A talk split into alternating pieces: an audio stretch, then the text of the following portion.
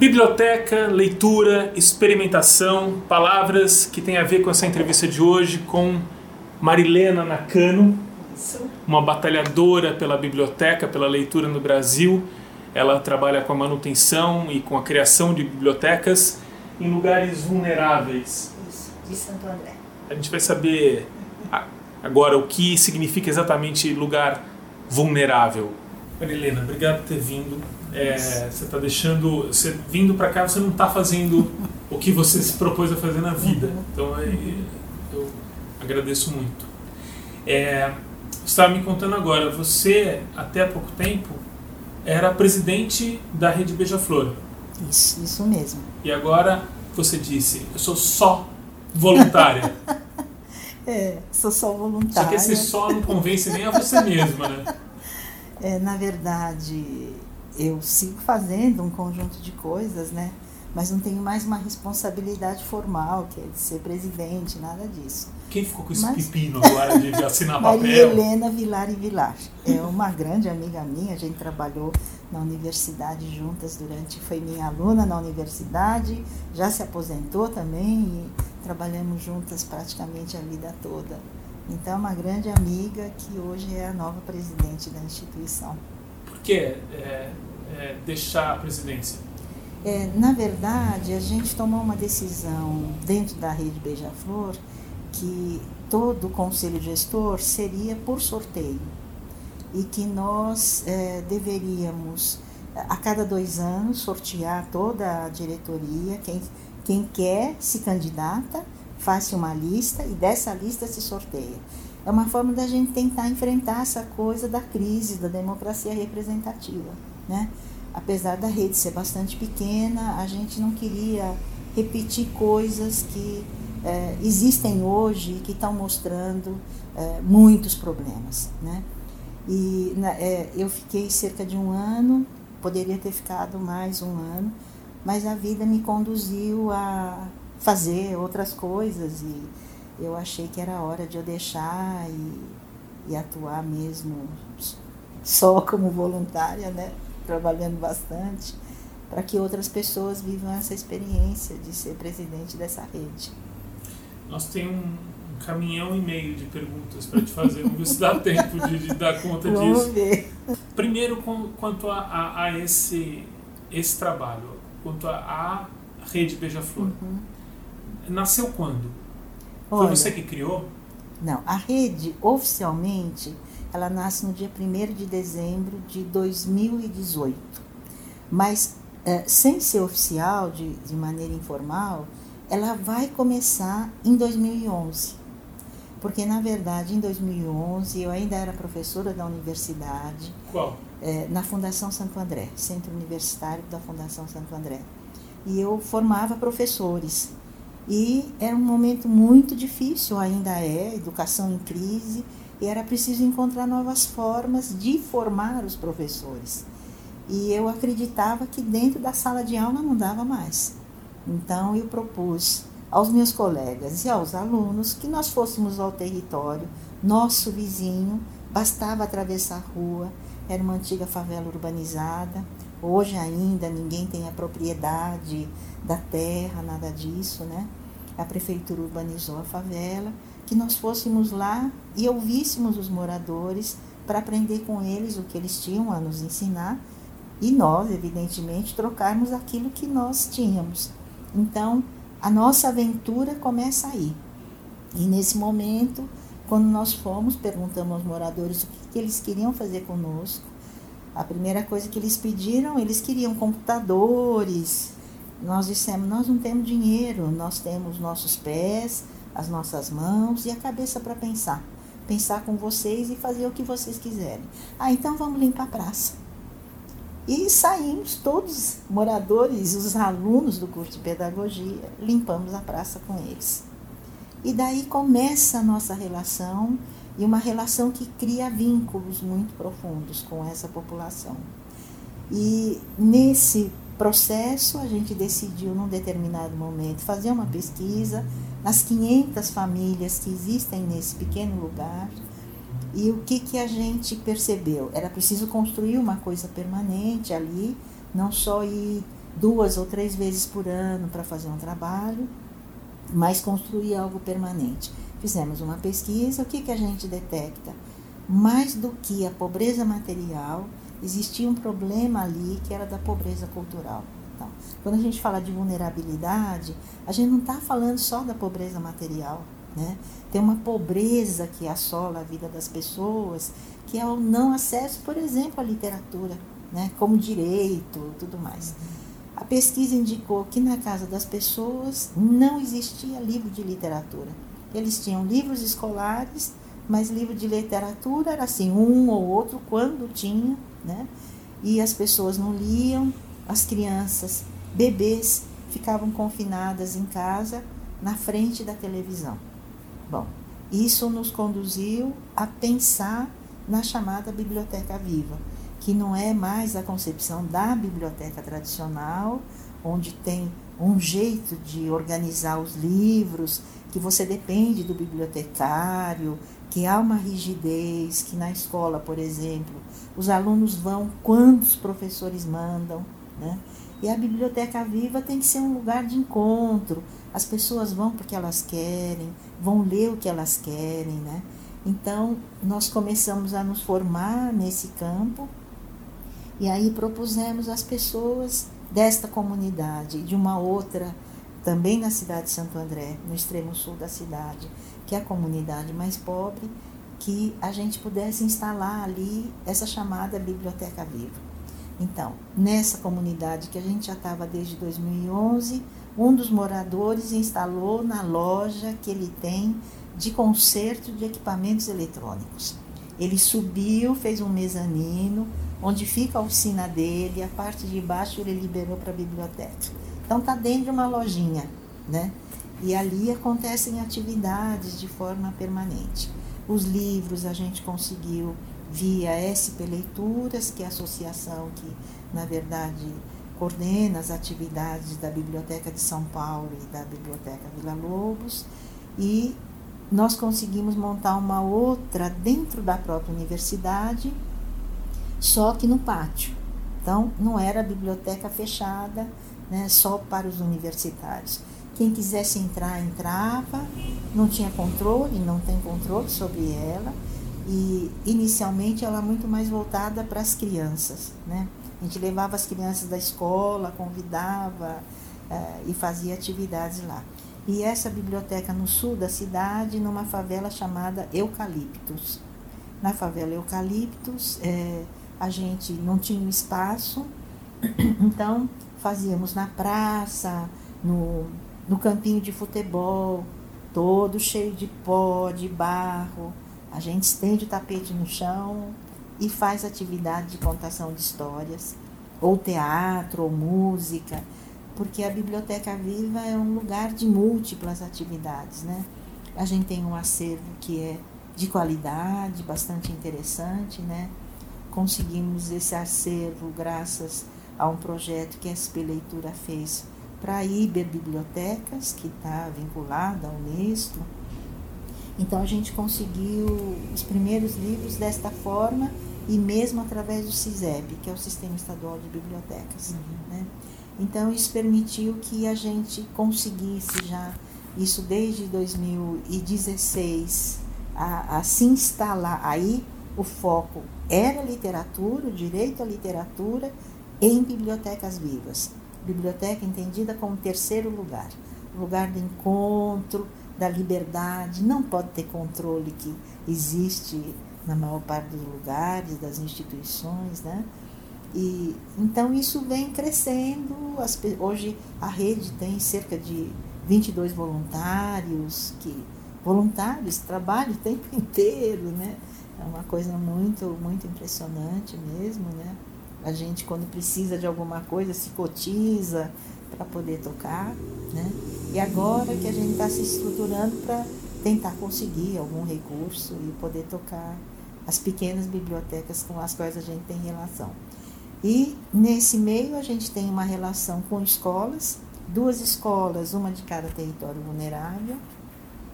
Uma delas faz um trabalho extremamente interessante, né? Que deu uma pista para a gente de um trabalho novo que a gente está começando agora, que é da comunidade leitora, e temos contato com duas bibliotecas públicas de Santo André, também nesses mesmos territórios. Então, são terri a gente entende território como obra de arte viva, não é uma coisa, não é um pedaço de chão, né? É o lugar onde os seres humanos se encontram, homens, mulheres, crianças, velhos, né? Se encontram com a natureza e produzem aquilo de uma certa forma, né? Então, nesse sentido, como obra de arte mesmo. Então, é, por exemplo, no, no Sacadura, que foi a primeira comunidade que nós nos instalamos, ela tem essa história de um lugar que tinha enchente todo ano, mais do que uma vez por ano, eles perdiam tudo.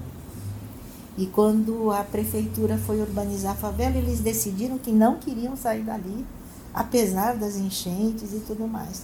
Então, negociaram com a prefeitura um projeto que não foi feito em nenhum lugar em Santo André, só ali. A prefeitura suspendeu o terreno. Se você passa na lateral da favela, todas as casas têm escadaria para chegar nelas. Suspendeu o terreno, aí cada um pode fazer sua casa e pode ficar ali. Então, é um encontro com a natureza. Então, como é que você ocupa isso, né? E nesse momento, como é resolvidas algumas questões materiais básicas, né? Como é que você se encontra com a literatura? Essa agora é a, é a nossa questão. E alarga o seu mundo. Porque também nas comunidades vulneráveis, as pessoas têm muita dificuldade de sair do lugar em que elas vivem. Então, é, muitos adolescentes nunca saíram dali porque não tem dinheiro para pegar ônibus, né?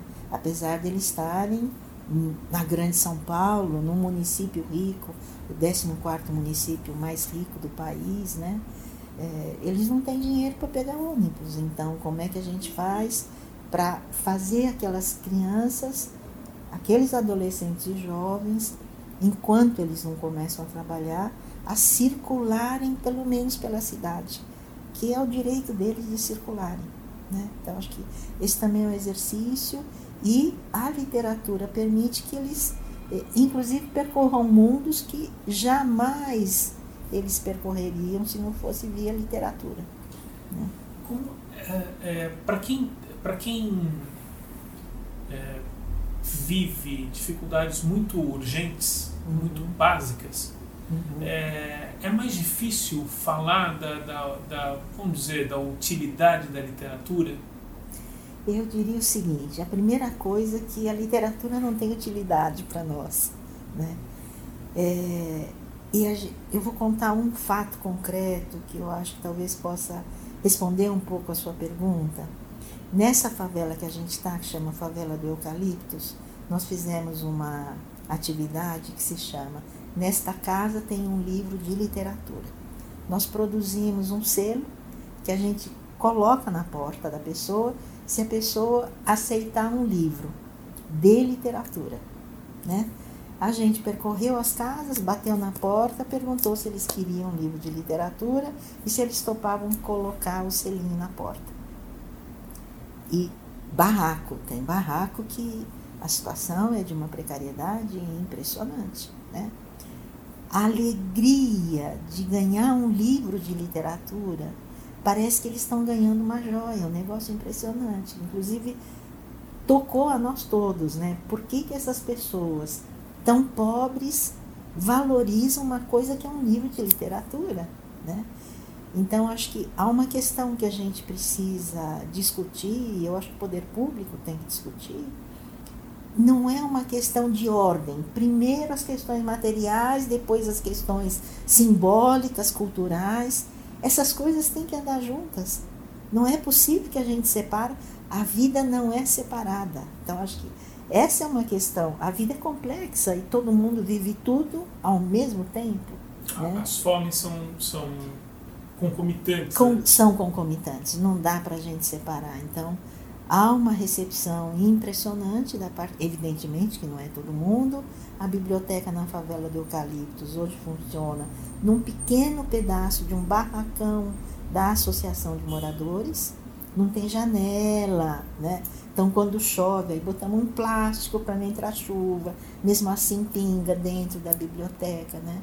Mas essa é a condição que as pessoas vivem e nós também temos que aprender a lidar com isso enquanto a gente não conseguir transformar aquilo, né? Então, é, eu diria que há um grande desafio é, da gente não separar mais as coisas como a gente vem separando. Acho que o Mohan faz muito essa reflexão, que é o do pensamento complexo, do conhecimento complexo, da vida que é complexa e que a gente não pode mais colocar em gavetinhas. Né? Então, a literatura faz parte da vida deles, qualquer, em qualquer momento da vida deles, na pobreza, na morte. Né?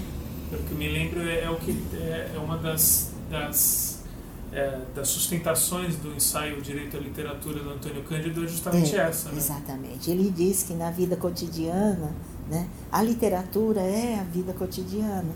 Então a gente tem uma forte relação com inúmeros atores dessas comunidades vulneráveis e eles não sabem ler, não sabem escrever, mas tem mil histórias para contar, né?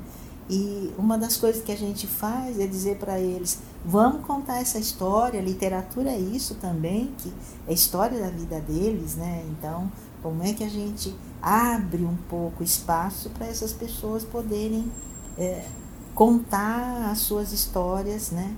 Expressar de forma literária aquilo que elas viveram, né? Então, para nós esse é um enorme desafio. E é um direito, um direito, na nossa Constituição não está posta, né? mas eu acho que Antônio Cândido, que escreveu esse texto dele, do direito à literatura, em 88, quando a nossa Constituição Cidadã foi promulgada, né? É, infelizmente não entrou porque pediram para ele que ele escrevesse né, algo sobre direito. Né? E eu acho que ele acertou muito quando ele fez isso, não era só estar tá no campo dele, mas ele diz Ninguém vive nem um dia, nem uma hora sem fabular. Ninguém. E quem quer lidar só com as questões materiais se esquece disso, né? Então, mesmo quando se lida com a pobreza material, as pessoas fabulam, elas desejam a casa de um jeito, elas desejam se vestir de um jeito, elas desejam a rua de um jeito, né? E é preciso ouvir essas pessoas, não é possível que a gente é, deixe de lado essa fabulação de cada um, os sonhos, os sonhos e pesadelos de cada um, né? Porque a gente também tem os pesadelos. Então, a literatura tem essa virtude. E, e ela vai tocar no simbólico, no sensível de cada um de nós. Então, acho que a gente é, tenta um pouco trabalhar essas questões nos territórios que nós estamos hoje atuando, né? É, fazendo com que as pessoas, inclusive, é, valorizem aquilo que elas carregam, que essa capacidade de fabular todos os dias e chegar em casa cansar, os pais cansados, contarem histórias para os filhos, contarem aquilo que eles viveram e que é tão desconsiderado, né? E que não se leva em conta. Os meninos que viveram na rua é, boa parte do dia porque estavam sozinhos, quantas histórias eles têm para contar. Algumas histórias muito difíceis, outras muito gozadas, né? É, enfim, outras muito alegres, né? Então, a vida é isso. Então a gente está tocando um pouco nisso e tenta chamar atenção sobre isso, né? Então, para isso, essa ideia de território, não como um pedaço de chão só, é fundamental porque é dessa relação e que as pessoas fabulam o tempo inteiro na sua vida, né? Então, se der para registrar, é ótimo. Se não der, vai ser oralmente, né? Para a gente não perder essa história. Então, essa, esse é o nosso trabalho. E para isso, qualquer coisa serve. Se a gente não tem uma sala de alvenaria, a gente tem um tapete. E para nós basta, sentamos no tapete, na poeira e fazemos a contação de história. Mas isso é claro, é só metáfora, porque chove dinheiro para um projeto desse que é salvador para o país. Exatamente. é verdade, né? É impressionante, né? É impressionante. Dá para explicar isso? Dá pra porque, explicar. por que, que uma coisa tão fundamental, um trabalho fundamental, ou trabalhos fundamentais, porque existem uhum. outros exemplos no Brasil e no mundo, né, de, uhum. de, de, ideias como essa postas em prática. Exatamente. É, que também não tem muito apoio. É, é muito impressionante isso, né? Eu diria o seguinte: dentro da escola se fez uma coisa que foi dividir o conhecimento em caixinhas. Dentro do poder público, você tem inúmeras secretarias, ministérios, cada um cuidando do seu pedaço. Né? Então, acho que a gente passa por um. passou e, e sofre as consequências disso hoje. A gente passou por uma divisão das esferas da vida e uma divisão do conhecimento. E o grande exercício de fazer isso juntar de novo é um exercício enorme, então. A cultura, na verdade, ela deveria ser transversal a todas as áreas, por exemplo, de uma prefeitura. Então, lá em Santo André, é, eu digo e fico repetindo o tempo inteiro: vocês não podem pensar na urbanização da favela dos ciganos, onde moram os haitianos, se vocês não falarem com eles.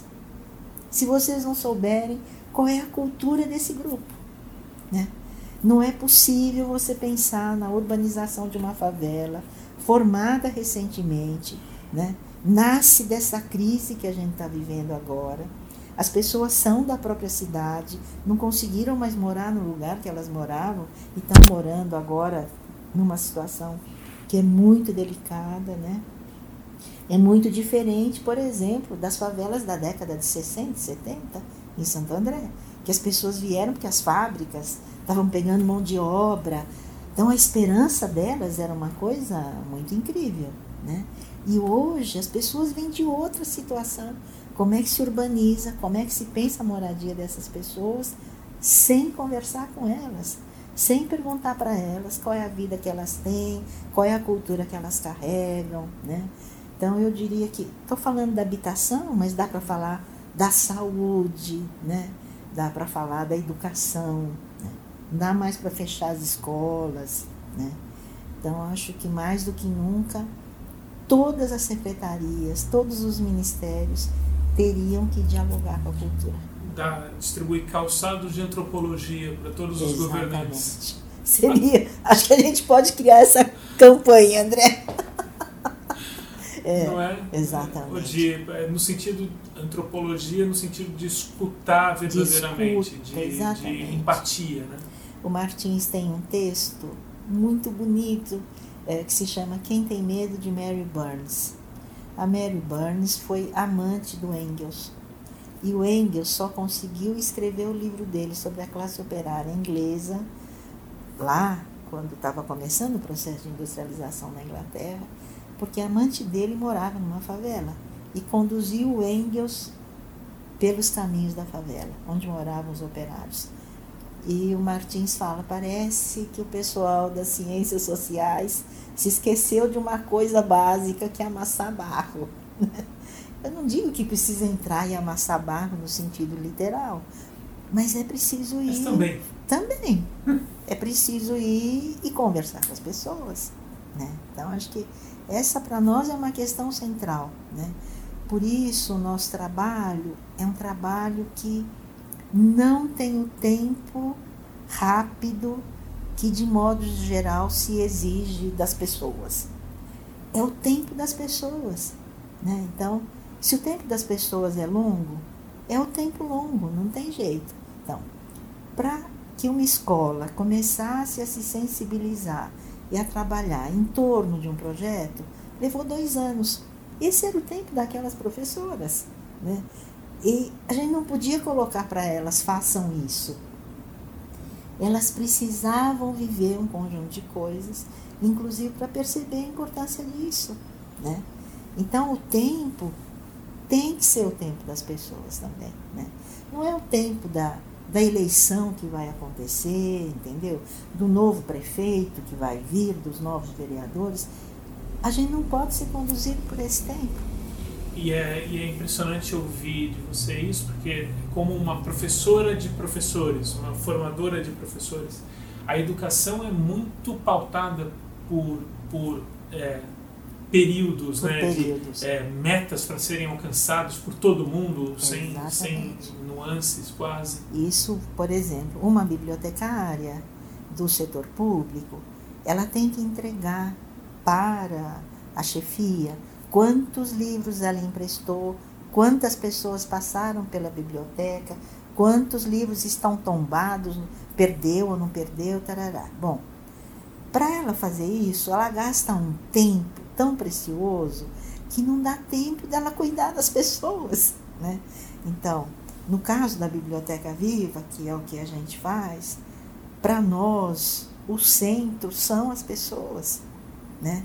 E esse diálogo com elas, né? Esse encontro com as pessoas, essa escuta sensível das pessoas. Então, a gente também tem que se educar para ter uma escuta sensível, né? O que, que significa isso?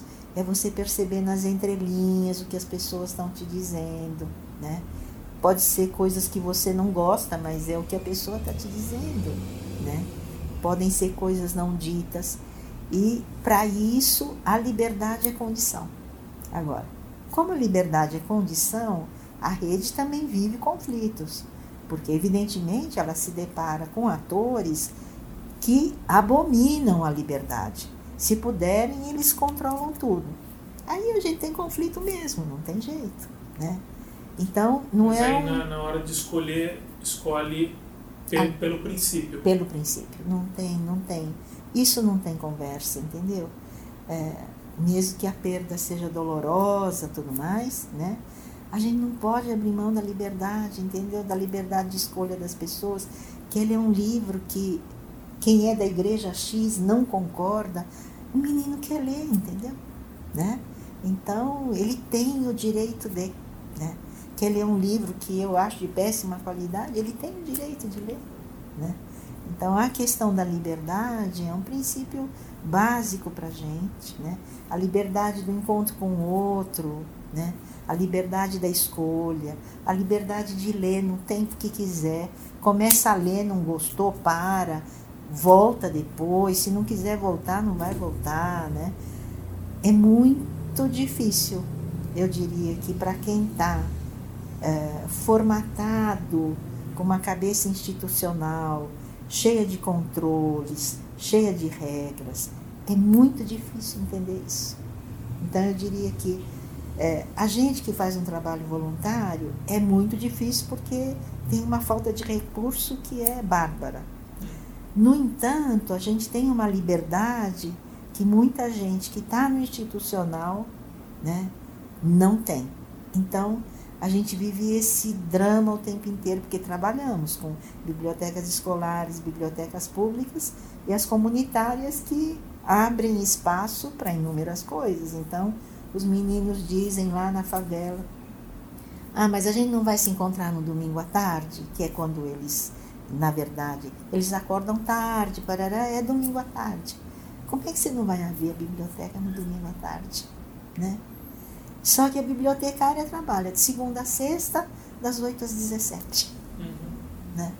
Então, é, eu diria que em alguns países eles avançaram. Na França, há bibliotecas que ficam abertas 24 horas por dia, né? mas eles têm outra história de biblioteca tudo mais. Esse é um exercício que nós vamos ter que fazer aqui. Né? E no começo do programa eu falei de três palavras. Está muito é, colocado já sobre a leitura, sobre a biblioteca e a experimentação que a gente não citou como, mas também está nisso, né? Ah, sim. A liberdade, essa liberdade e essa escuta exigem a experimentação É, é, eu diria ou que proporcionam ela. é, a gente vive, né? Na verdade, experiência é algo não dado que nós vamos ter que viver. Né? Se a gente for sensível o suficiente para escutar o outro ou para viver uma determinada situação, nós vamos viver uma experiência e essa experiência ela vem carregada de sentidos, né? Então a rede, é, a rede Beija-Flor, é, a questão da experiência e do acaso é uma questão central. Então Vou contar uma outra historinha aqui. É, essa semana, a semana passada, a gente já está algum tempo tentando entrar numa outra comunidade para poder trabalhar com eles, porque ali tem uma biblioteca pública, mas a população não, não frequenta. Ela está colada na favela. A população não frequenta. Esse é o nosso desafio. Então a proposta é mudar o layout da, da biblioteca tal, mas era preciso conversar com as pessoas da população. Aí saímos para conhecer a favela, um, dos moradores nos levou e a gente queria alguém que contasse histórias, as histórias da favela. A avó de, da menina, que é moradora lá, é, a gente propôs para ela, vamos, a gente te leva para a biblioteca, para a escola tal. Ah, não, eu tenho vergonha, não vou. Bom, insistimos, fomos à casa dela, tal. Um dia fomos à casa dela, da avó, que a menina mora com a avó. A avó saiu e a menina ficou conversando conosco sobre Biblioteca Viva. Ela tem 24 anos. E ela está encantada, vai se envolver e tal. E o pai entra, né? E aí ela apresenta o pai, começamos a conversar com o pai, e aí a gente vai descobrindo né? Que o pai tem a ver com a escola de samba, que o pai é compositor, que escreveu uma letra para uma escola de samba, é, imperador do. Não é imperador, esqueci. Eu só sei que é de Ipiranga. Escreveu uma letra, foi considerada a letra da década, né?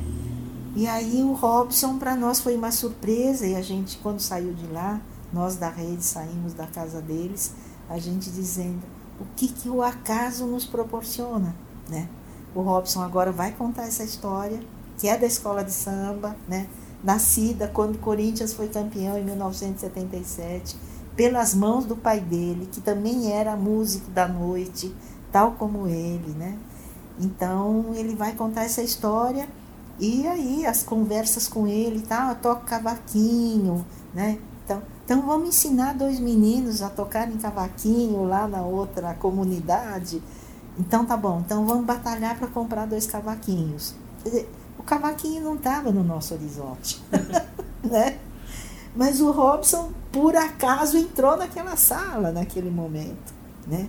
E isso desencadeou tudo isso. Então, se a gente tiver dinheiro, vamos comprar dois cavaquinhos para ele ensinar dois meninos de uma comunidade que é bem pertinho da dele, né? Isso parte, é, é, se for refazer o caminho todo, sai da sua aula na universidade, vai para o território, que é uma comunidade é, diante da, da, na cara da universidade, cara. aí vai espalhando, chega numa, nas bibliotecas, chega na, na letra da escola de samba, uma, uma, um, uma preciosidade cultural dessa assim escondida lá numa casa numa vida. Ele devia estar tá, ele deve estar tá trabalhando com outras coisas imagina não hoje ele trabalha com música mesmo é, é. Ele consegue sobreviver disso trabalha na noite e tal uma história pouco Mas, conhecida veja, e tão não não está registrada essa história né o pai dele foi fundador, o pai dele.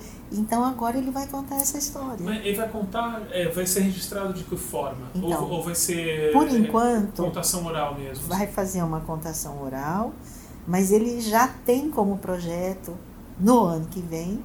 Vamos tentar registrar minimamente, preparar a fala dele para ele, porque ele vai ter que ir para os lugares, né? Então aí, quem sabe no ano que vem ele vai escrever.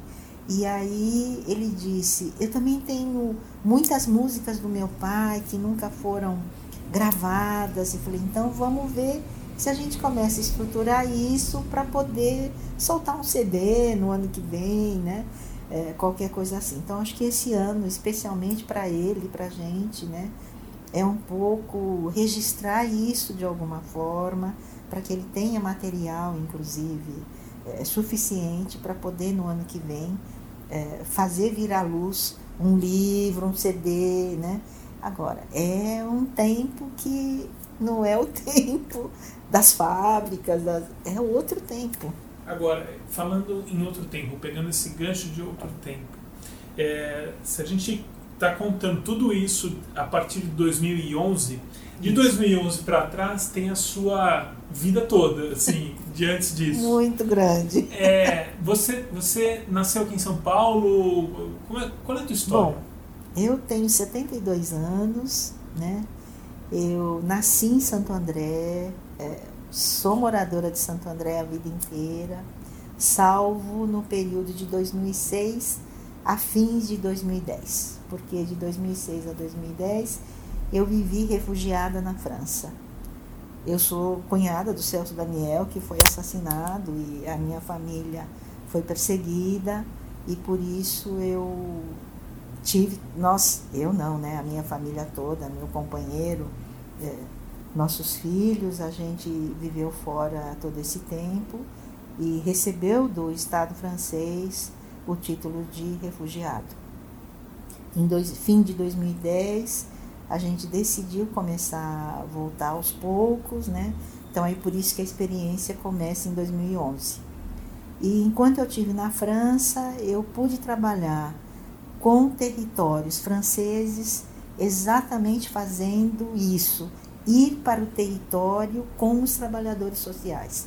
Porque os franceses têm muita dificuldade de bater na porta de alguém sem avisar antes que está chegando. E a gente não, vai lá, bate na porta de alguém e fala: Olha, eu sou fulano de tal, dá para conversar, né? Então, eu tinha um papel, quando eu, fui, eu trabalhei em várias coisas, e uma delas era um mediador de território. Eu ia com as pessoas para o território, com esses trabalhos, com esses trabalhadores sociais. Então, acabei um pouco desenvolvendo mais essa coisa nesse período, inclusive conceitualmente, né? É, isso me possibilitou isso. E antes disso, eu tive uma vida é, assim muito intensa, não passei à toa nesse país, né? Eu estudei na mesma universidade que eu dei aula e me aposentei, que é na Fundação Santo André. Eu fui da primeira turma da faculdade de filosofia, do curso de pedagogia. Eu entrei em 1966, então você nem era nascido, né? É, fui presa em 68, no tempo da ditadura, pelo simples fato de estar distribuindo panfleto na rua, de madrugada, botando debaixo da porta, que os trabalhadores tinham direito à greve. Era só isso. Estava no ABC, os trabalhadores não podiam fazer greve, então a gente foi soltar um panfleto e fui presa, condenada em 1970. É, vim de uma família grande, é, mais duas irmãs se envolveram. Tive uma irmã que viveu exilada durante 10 anos, é, a Maria, que foi casada com o Betinho, da Campanha da Fome. Né? Então a gente viveu essa situação toda eu fui mandada embora da instituição que eu trabalhei por razões políticas duas vezes. Na terceira fui mandada embora, mas aí tinha uma razão muito objetiva, que eu não aceitei lá uma coisa, aí fazia parte do contrato me mandar embora a terceira vez. Mas fui mandada embora duas vezes, voltei judicialmente. Então a vida, não passei em vão pela vida, pela vida toda, né? É, e trabalhei na África, em processos de alfabetização de jovens e adultos, é, em São Tomé e Príncipe, na Guiné-Bissau. Trabalhei na Guiana Francesa, é, sendo mediadora de território. Enfim, andei um pouquinho por aí fazendo coisas. No período da, da ditadura, você falou foi condenada em 70, você chegou a ficar presa? É, na primeira vez, quando eu fui presa, nós ficamos dois dias, nós éramos é, quatro jovens, mulheres, quatro mulheres, fomos as quatro presas, ficamos dois dias. O processo correu em 1970, fomos condenadas a seis meses. Como eu era menor, eu fiquei presa um mês, porque a minha pena prescreveu e eu pude sair. As minhas amigas ficaram seis meses presas lá na Tiradentes. Né? Agora, como diz Ho Chi Minh, um dia na prisão já é muito. Né? Então, acho que essa frase dele, para mim, é, é lapidar. Um jornalista foi entrevistar o Ho Chi Minh e o jornalista pergunta: é, o senhor ficou muito tempo preso? Ele diz: um dia na prisão é muito. Né? Acho que isso define bem. Fui presa, mas não fui torturada, né? E eu não carrego essa história. Acho assim, teve gente que foi torturado, que viveu situações muito, muito difíceis. É, apesar de ter sido presa, eu não vivi o que muita gente viveu, né? E não faço dessa história a razão da minha vida.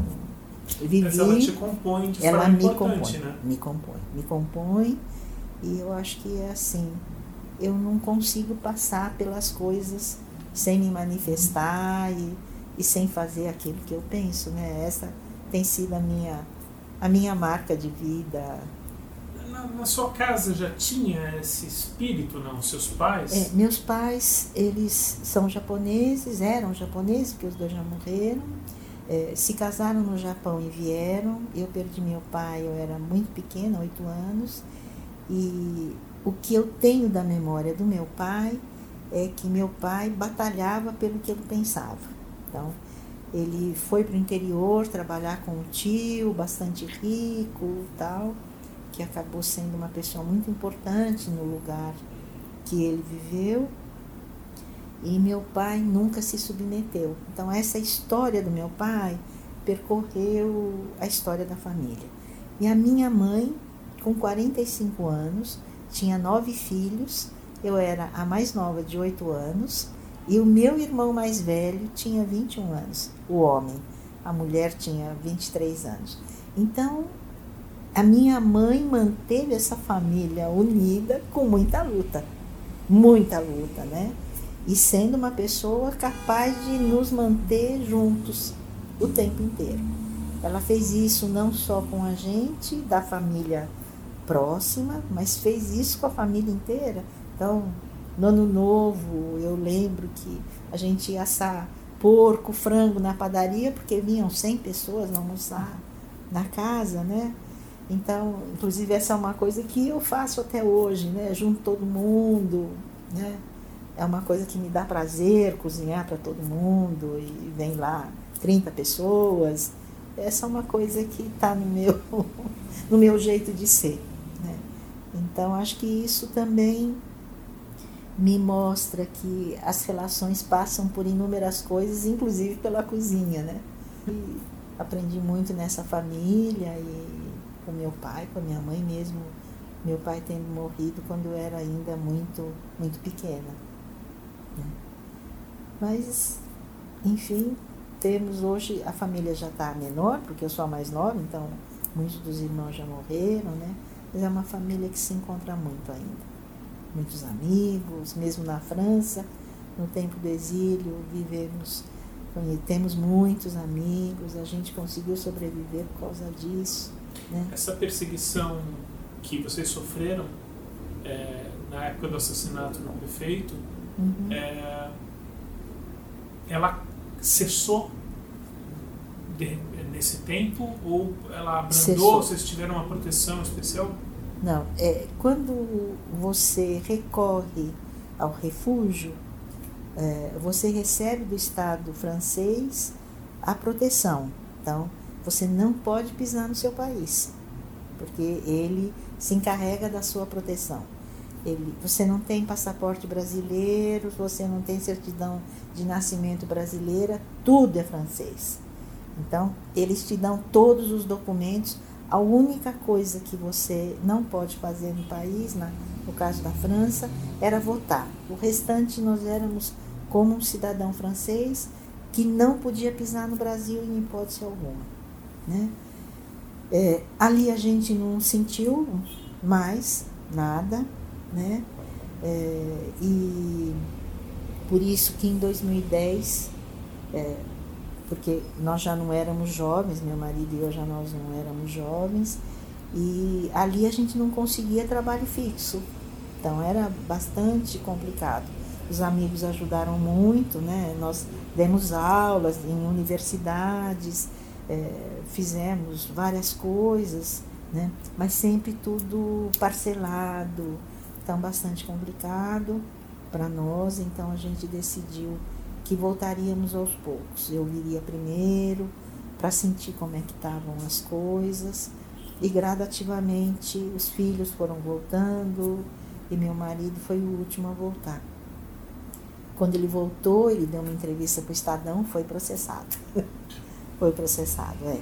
Mas felizmente parou na primeira instância, porque a juíza não aceitou a denúncia que a pessoa estava fazendo, né? Então não é, não, não é tão simples. Mas enfim, não tivemos mais ameaça, não. E investigação? Tá parada, né? Se fala que está recomeçando, que houve alguma, é, algum depoimento do, de alguém, mas nada, nada andou. Vocês sabem quem foi? Não Mesmo sabemos. não podendo falar? A gente supõe, mas a gente a gente sempre tomou muito cuidado de não acusar ninguém sem prova. Sempre, a vida inteira, é, da nossa parte, pelo menos a do meu marido e da minha parte, né? A gente considera que a justiça brasileira, ela tem que se encarregar de fazer isso, não somos nós, mas a gente teve uma atuação muito grande para que ela andasse, porque o processo do Celso ele tinha ido para Itapecerica e a conclusão inicial é que era um crime comum. A gente analisou todos os volumes e que não era pouco, todos, e encontrou cerca de, de não, cerca não, eram 17 lacunas no processo e que indicavam que ali existia problemas, né? Aí se reabriu a investigação através do Ministério Público para poder é, fazer de novo. Mas aí quando a gente foi embora, é, o processo se encerrou repentinamente e agora sim, muita gente foi assassinada, né? E uma pessoa morreu, que estava com câncer e era peça-chave nessa história toda.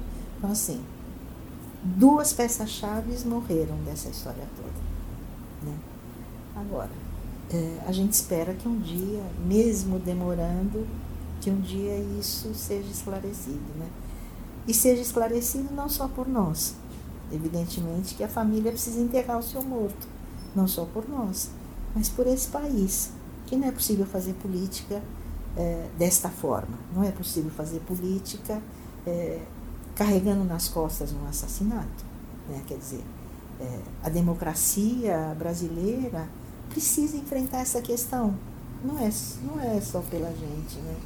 E eu tive a oportunidade, à época, de, quando a gente estava na França, de falar para o secretário dos Direitos Humanos, é, que quando ele estava dizendo de criar a Comissão da Verdade e tudo mais, que, do meu ponto de vista, era obrigação criar uma Comissão da Verdade nos casos de assassinatos como o do Celso. Do Toninho, de Campinas, do Celso e tantos outros prefeitos, né?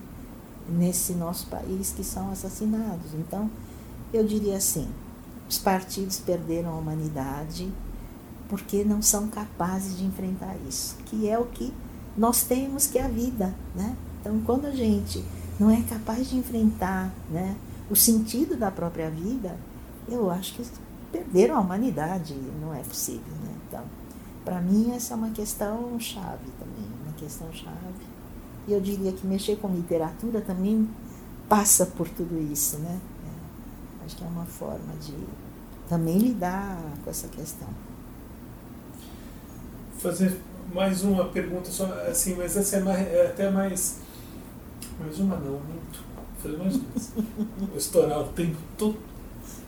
É, é, você tendo uma, uma ação tão. Claro que é nobre, não é um elogio, é uma constatação. É, e tendo serenidade no seu modo de ser, como você faz para não é, é, para conviver com a cobrança? Como é que eu vou colocar isso? É uma pergunta complicada. É, a gente cobra muito a atitude do outro, né? Uhum. Então, é, o outro sendo não sendo não não doando seu tempo, não não tendo preocupações, não tendo empatia, mas você trata com todo mundo. Uhum. É um aprendizado isso também, não é? é um Porque eu acho que a tendência nossa é, é cobrar que o outro tenha, obviamente, essas uhum. atitudes uhum. E, e, cessar uma conversa. Em vez de iniciá-la, né? É, eu diria que não é um exercício fácil. É, eu diria que a relação que eu acabo tendo com pessoas que são do mundo político partidário, sempre eles pensam em mim como se fossem eles. Eles não são capazes de perceber que eu não estou neste mundo, que não é neste mundo a minha ação. O que não significa que eu não possa me relacionar com eles, mas a ideia deles é que eu estou disputando sempre com eles. Eu vivi isso a vida inteira, porque eu saí do partido em 1990 porque eu fui secretária da Educação, Cultura e Esporte em Santo André. No Partido 80... dos Trabalhadores. No Partido dos Trabalhadores. E eu saí em 1990. Neste momento, academicamente, eu tomei uma decisão que eu só estudaria os movimentos sociais, não estudaria mais o Estado. Muito bem? Então, meu objeto, meu campo de estudo é movimentos sociais, um sujeito específico que eram os jovens. Isso eu faço desde 1990. Então, já se passaram anos, né? 29 anos já, quase 30 anos. É, desde então, tô, muita gente do campo político partidário, é, porque eu me expresso, eu me posiciono, né? Essa é uma coisa que eu nunca deixei de fazer. Considera que eu estou disputando com eles, eu digo, não estou disputando com vocês, porque meu campo é outro. Eu vou disputar sim, a liberdade de poder me expressar, o direito de todos nós de podermos fazer as coisas que a gente acredita, né? Vou disputar sim que é preciso não perder a humanidade. Eu vou disputar um conjunto de coisas que eu acredito, mas eu não vou disputar o poder do Estado. Eu não quero isso para mim. Tem gente que quer, eu não quero. Só que eu queria ter uma relação com essa gente que fosse de diálogo. Eu posso dizer para você que é quase impossível. Tem sido muito difícil, porque todas as vezes isso vem à tona, né? Então, eu fui mandada embora duas vezes por essa razão. Tá certo? Quer dizer, é, mesmo no trabalho da rede Beija-Flor, é, esse ano é um ano eleitoral. Então, eu tenho que me recolher um pouco, porque eu posso, inclusive, atrapalhar o trabalho da rede, por conta dessa minha história toda, né? Eu não estou em partido. Se a minha família está, eu não estou. E, aliás, não participo disso. Né? Então, acho que isso. Agora, por outro lado, isso permite encontros tão enriquecedores, que é uma coisa impressionante. Então, eu tenho que aprender a trabalhar numa rede, que é a rede Beija-Flor, respeitando o tempo do outro, que é voluntário e que, portanto, não é o tempo tem que bater o ponto às oito, tem que sair às cinco da tarde, né? Você acredita nisso, que não é o que eu gostaria de fazer nesse momento, mas não vai contra os princípios do trabalho. Então, eu tenho que aprender a lidar com isso, né? É, não é simples, é evidente que não é simples, né? Mas é muito enriquecedor. Então, acho que na rede nós nos respeitamos muito, muito, muito, muito, né? E eu tento compreender os tempos de cada um. De quem está vivendo uma crise, de quem está desempregado, de quem é aposentado e aí tem uma disponibilidade quase que total, né? É, assim como eu, que sou aposentada, né? Então, todo mundo brinca. Eu que me aposentei, achei que ia ficar em casa, tricotando e costurando e vendo filme na televisão. Mas me dedico, hoje Mentira, me dedico a isso. hoje me dedico a isso praticamente todo o tempo que eu tenho. Agora só, é, é, a outra pergunta é meio besta, assim, mas é que eu acho importante, é uma oportunidade sempre. É, uhum. é, é você é, deixar claro que todas as suas, essas ações todas mesmo com o acaso e a experimentação, elas estão fundamentadas teoricamente, de certa forma. Então, as questões do conhecimento, elas fizeram parte do meu trabalho, é uma coisa que eu lido e eu ainda faço pesquisa acadêmica, né? Então, mesmo estando aposentada, eu ainda faço pesquisa acadêmica no campo das bibliotecas, né? Hoje a gente está fazendo uma pesquisa lá com os meninos da, de uma região vulnerável da cidade, tentando envolver os meninos para serem atores ativos nesse campo.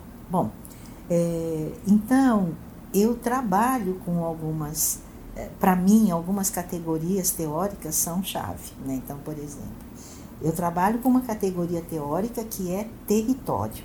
Eu preciso saber o que é território. E aí a minha referência é um italiano chamado Magnaghi.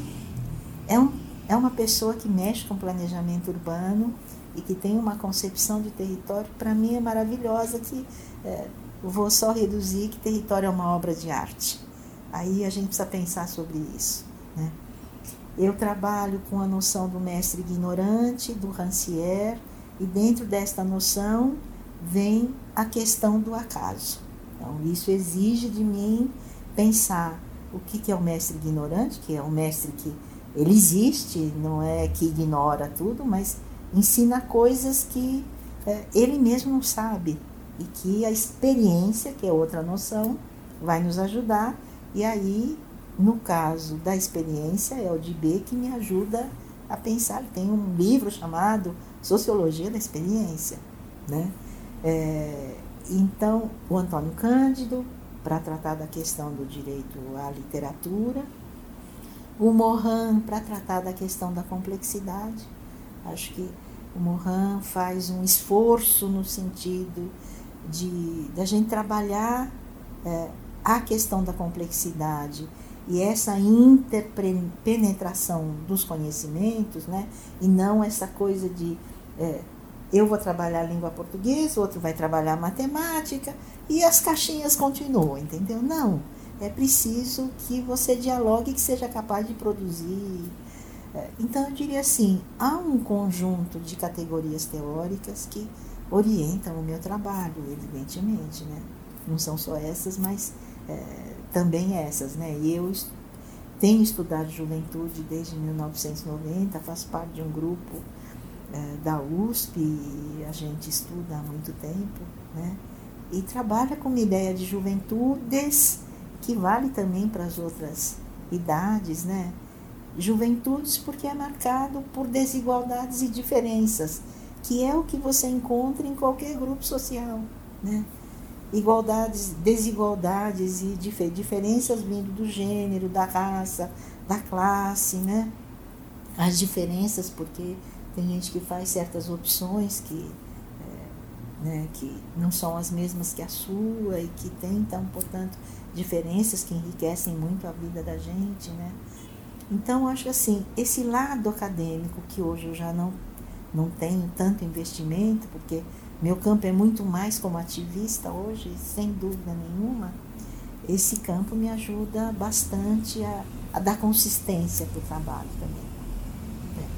Muito bom. É, o lugar da academia também é a rua. É, também é a rua, é, também é a rua, com certeza. Você tem livro publicado seu? É, eu tenho coisa minha publicada, mas é no campo mais da pesquisa acadêmica sobre jovens. Né? Tenho um texto só em francês sobre a, o tempo que eu vivi exilada. Né? Tenho.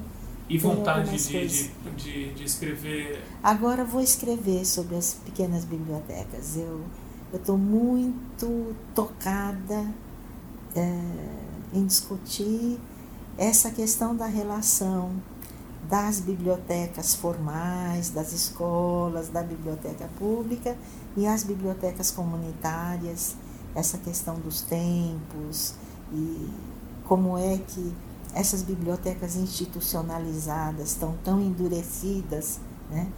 E é tão difícil você tocar os profissionais para que eles mudem e passem a assumir uma outra postura, né? Então acho que para mim isso é um enorme desafio. Essa é uma coisa que eu ainda vou estudar e vou escrever. Então é isso. Está ficando no Museu de Tudo a promessa desse livro.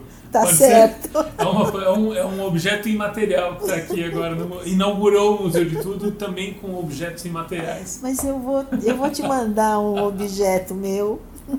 É, eu coleciono galinhas. Elas duram até o almoço de domingo. Não, eu coleciono, devo ter mais de 70 galinhas na minha casa. Todo mundo me traz galinhas de todos os lugares Por que, que galinha? Eu não sei porque que eu coleciono galinhas. Então eu tenho lá uma prateleira cheia de galinhas. Eu vou te mandar uma galinha do Museu de Tudo. Queremos a galinha. Meio sem sentido. Um dia a gente vai encontrar o sentido dela. Porque a vida é isso, né? A coisa sem sentido que um dia eu vou ganhar um sentido. Obrigado, Marilena. É que é isso, André. Obrigado, Coisa de Livreiro, que agora é, oferece esse Publish News entrevista. Obrigado você. Até a próxima.